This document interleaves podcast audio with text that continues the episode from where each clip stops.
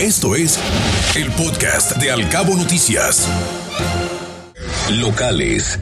De los 10 intubados que hay actualmente en Baja California Sur, 8 no se habían vacunado contra la COVID-19, aunque uno de ellos es un menor de 6 años que se encuentra fuera del rango permitido para recibir la dosis respectiva.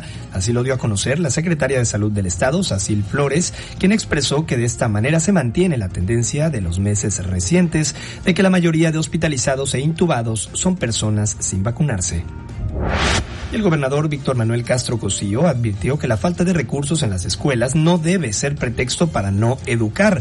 Lo anterior fue expresado en alusión a la escasa respuesta de maestros y alumnos al llamado para retornar a las clases presenciales.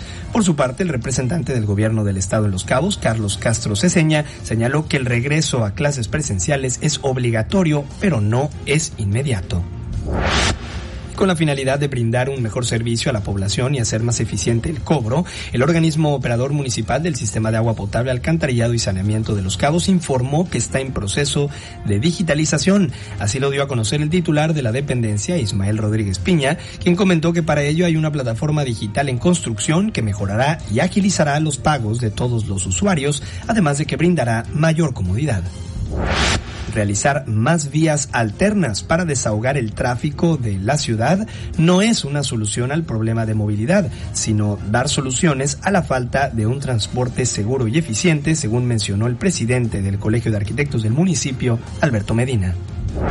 Y del 11 al 13 de noviembre Los Cabos será sede del Foro Mar de Cortés, donde participarán cinco gobernadores para la regionalización de las políticas públicas. Este encuentro también reunirá a empresas de las cinco entidades de la zona del noroeste del país y se contará con la presencia de funcionarios del gobierno federal, como es el caso del titular de la Secretaría de Turismo, Miguel Torruco Márquez.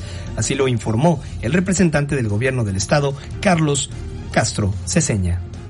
Te acercamos a la noticia veraz y oportuna a través de todas nuestras redes sociales.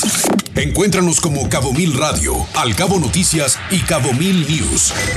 Al Cabo Noticias de 7 a 9 de la mañana por Cabo Mil Radio 96.3. Siempre contigo.